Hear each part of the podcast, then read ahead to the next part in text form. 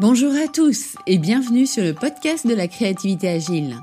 Je suis Séverine, consultante et animatrice en intelligence créative, idéation et communication. Dans ce podcast, je partage avec vous des stratégies et conseils pour donner une impulsion nouvelle à vos lancements de produits. L'objectif ultime, gagner en valeur ajoutée et bien sûr, vous démarquer. Alors, installez-vous confortablement, le décollage en terre de créativité agile est immédiat. C'est parti Bonjour à tous et bienvenue dans cette nouvelle escale en terre de créativité agile. Alors tout d'abord, dans cette période compliquée, j'avais juste envie de faire une parenthèse et de vous dire prenez soin de vous, restez chez vous et profitez de cet instant pour ralentir, pour vous ressourcer, vous recentrer, apprendre, car il y a aujourd'hui des dizaines de personnes et d'entreprises qui s'organisent grâce au digital pour mettre à disposition des activités en ligne. Cette période n'est pas simple, c'est certain. Maintenant, peut-être pourrions-nous suivre cette idée, écrite, je crois, dans un livre qui s'appelle Premier de cordée. C'est un souvenir assez vieux qui remonte à la sixième, écrit par Frison Roche. Prends ton mal par la main, regarde-le en face et trouve-lui un bien. Voilà, parenthèse finie. Alors, le sujet initial annoncé portait sur les réunions à animer en interne. Alors évidemment, j'apprécie toujours d'être out of the box, mais là, probablement, avec ce sujet, j'étais out of the reality. Je me suis dit que la situation méritait un réajustement de sujet. Et nous allons donc parler télétravail et comment réussir la bascule entreprise-domicile. Pour vous préparer ce sujet, en vous apportant d'autres contenus que ceux que vous avez déjà peut-être pu lire ou entendre, j'ai vraiment fait un méga mix entre expertise en communication, retour sur expérience de mes 10 ans d'activité en télétravail et les 10 ans d'entreprise. Et évidemment, le tout saupoudré d'une pointe de créativité agile, vous vous en doutez. Comme à mon habitude, pour les plus curieux, voici le programme du podcast je vous propose de se poser sur trois types de temps que vous avez au cours de votre journée de travail au sein de l'entreprise. En un, le temps de réflexion. C'est ce temps d'échange où l'on discute à plusieurs d'un projet où les idées fusent, se confrontent, s'enrichissent. En deux, le temps informationnel, un peu plus top-down. Des décisions sont prises sur des projets et ces informations sont transmises à l'équipe pour que chacun puisse avancer et travailler sur le projet. Temps 3, c'est le temps papote ou social. C'est celui de l'échange après le week-end qui nous permet de nous connecter entre nous en tant qu'êtres humains. Nous sommes là évidemment pour travailler, atteindre des objectifs. Cela dit, nous sommes des êtres humains et avons besoin d'un minimum d'échange entre nous. Je me suis concentrée essentiellement sur les temps nécessitant de l'interaction entre personnes, car ils sont souvent plus compliqués à gérer à distance. Pourquoi donc? Les interactions avec vos collègues, votre équipe, votre hiérarchie, vos clients sont différentes et donc la communication est différente du fait de la distance. Il va de soi que parler dans un téléphone ou via votre ordinateur en visioconférence, eh ben, ce n'est pas la même chose qu'en réel. Il manque une grande part d'informations, notamment le non-verbal. Alors, attention, on va démarrer l'instant chiffre qui peut vous faire prendre conscience de l'importance de la communication et surtout de la déperdition que vous risquez d'avoir. Ces éléments chiffrés sont issus d'un cours sur le management à distance de l'ESCP porté par Emmanuel Léon, titulaire d'un doctorat en gestion. Il est d'ailleurs actuellement accessible gratuitement, c'est extrêmement complet et si vous voulez creuser le sujet, je mettrai le lien dans les notes de l'épisode. Alors c'est parti pour les chiffres. Quand on a un échange, quand on a une discussion, il y a d'abord ce que je voudrais vous dire. Dans ma tête, c'est hyper clair. C'est clair à 100%.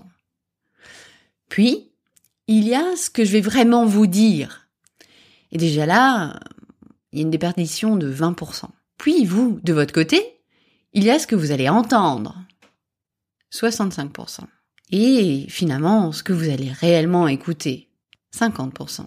Ensuite, il y a ce que vous allez comprendre, on passe à 40%. Et ce que vous allez en retenir, 35%. Puis ce que vous allez en faire, 25%. Alors en gros, il y a une perte de 75%. Et ces chiffres partent de l'hypothèse que l'échange est réalisé en face à face. Je vous laisse donc imaginer en situation de télétravail et faire des extrapolations de perte d'informations. Prendre conscience de cette difficulté de communication est déjà un bon point pour arriver à gérer la transition lieu de travail-domicile. Et pour amoindrir la perte de communication, rien ne vaut la reformulation, afin d'être certain d'être en phase avec l'autre et d'avoir bien compris ce qu'il voulait dire. Car si une information est mal comprise, c'est une perte de temps pour tout le monde. Alors économisez-vous ce temps-là. D'autant plus qu'un travail en équipe en télétravail, selon l'étude de Ben Weber, expert au MIT, mettrait 30% de temps en plus à être réalisé en télétravail qu'en présentiel.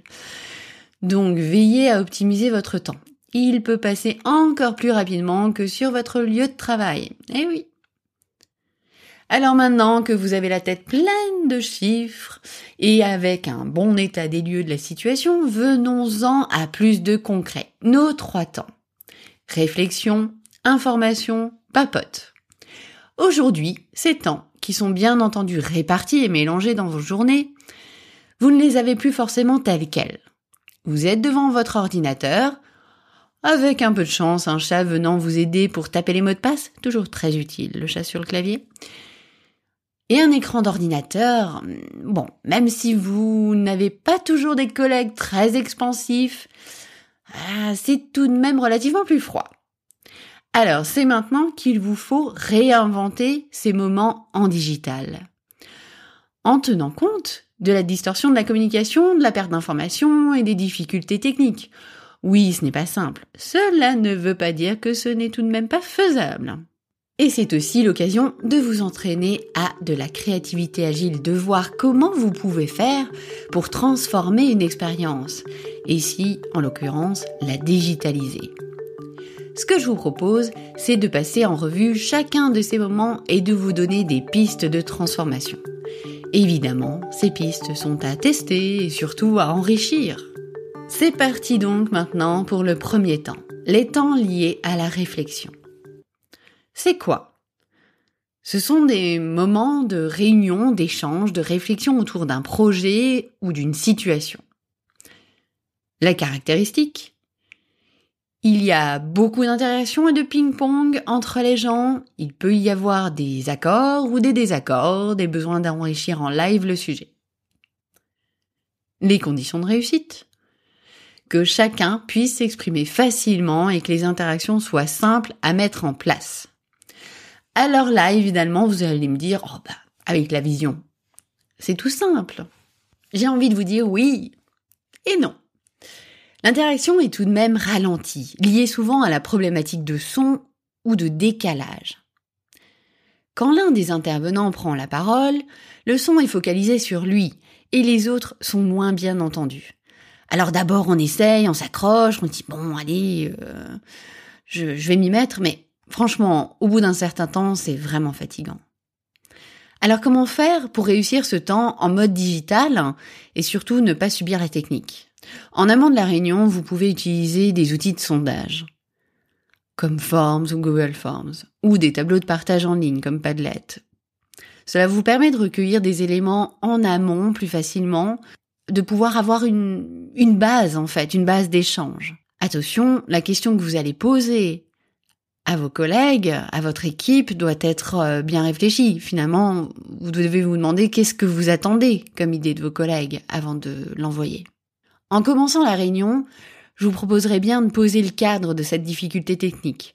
Cela permettra de la rendre plus acceptable et peut-être aussi de trouver des idées pour la contourner. C'est aussi plus aidant d'avoir une visio pour voir la réaction des gens. D'avoir la caméra d'allumer, en gros. Chaque participant peut également se manifester via un geste, un carton de couleur, si celui-ci n'arrive pas à se faire entendre facilement. Un autre point du cadre est d'identifier les séquences de la réunion. En ligne, franchement, au-delà de 45 minutes, vous avez peu de chances d'avoir une attention au taquet. En tant qu'animateur, votre rôle est très important. Et je ne pourrais que trop vous conseiller d'apprendre à rythmer votre voix pour garder l'attention des participants.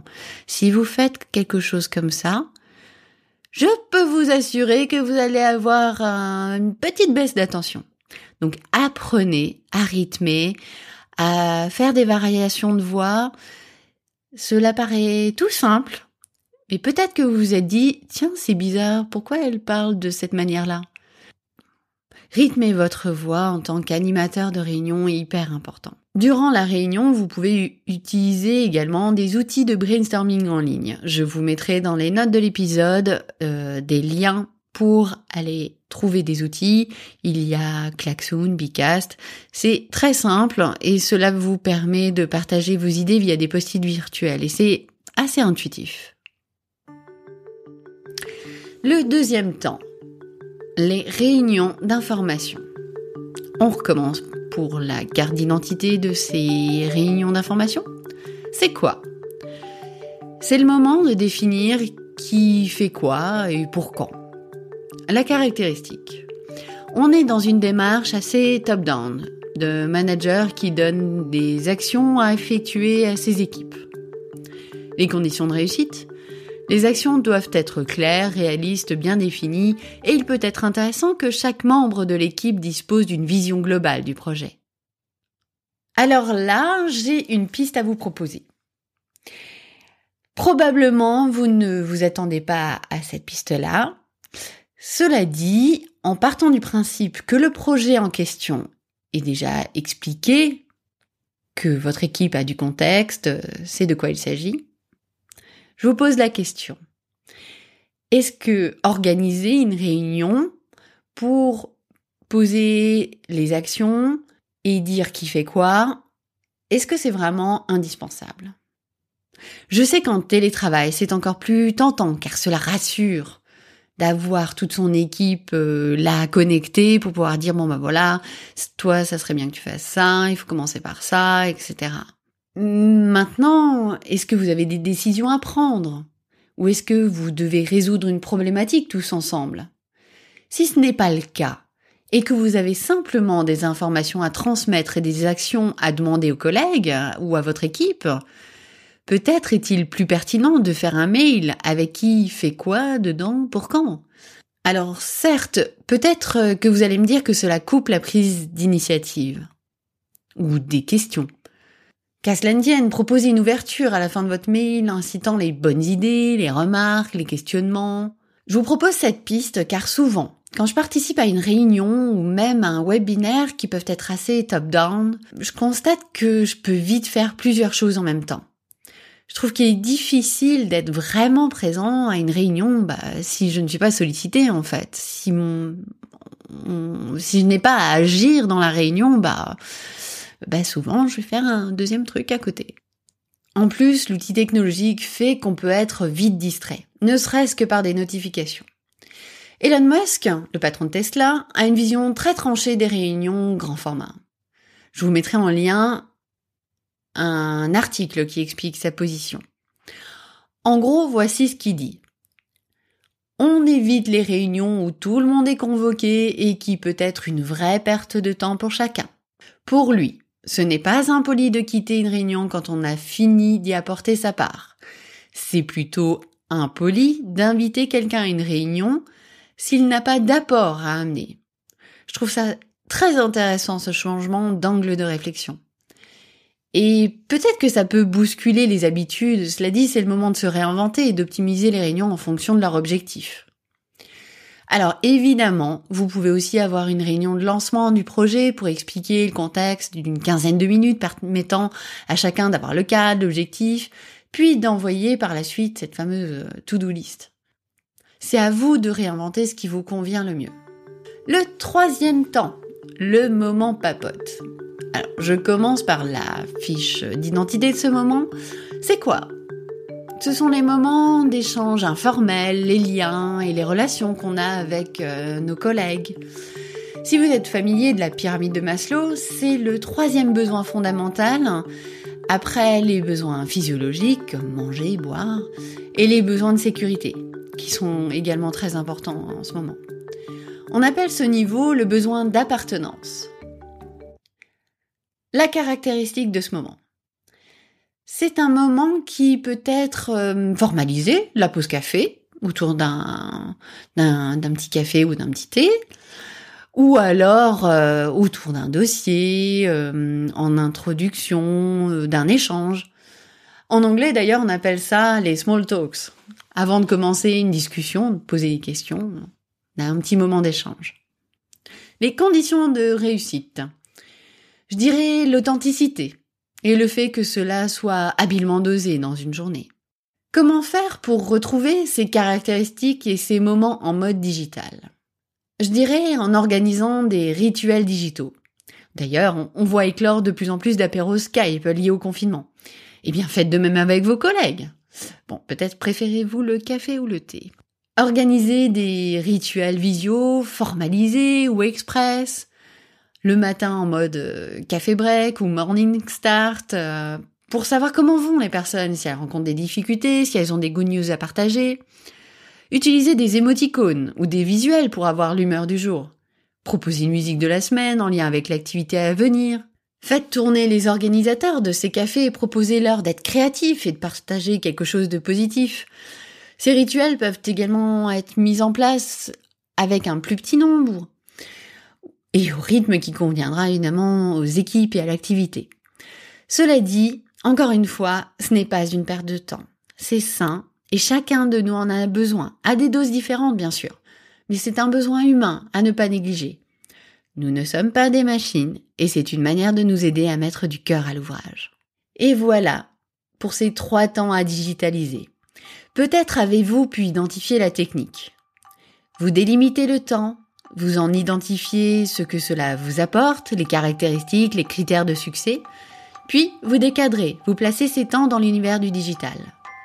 Pour vous entraîner à être créagile, à penser out of the box, je vous invite à vous inscrire à la news Créagile, dont je vous mettrai le lien dans les notes de l'épisode.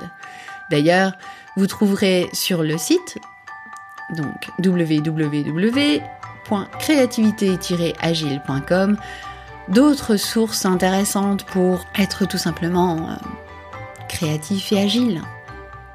Voilà, notre escale s'achève. J'espère que cela vous a apporté des pistes nouvelles ou une méthode pour en trouver de nouvelles, bien à vous. N'hésitez pas à partager cet épisode, à faire euh, un feedback euh, sur le sujet, à mettre des petites étoiles. Cela aide toujours pour faire connaître le podcast et c'est donc bien utile et encourageant. Je vous dis à bientôt, prenez soin de vous et rendez-vous dans deux semaines. Au revoir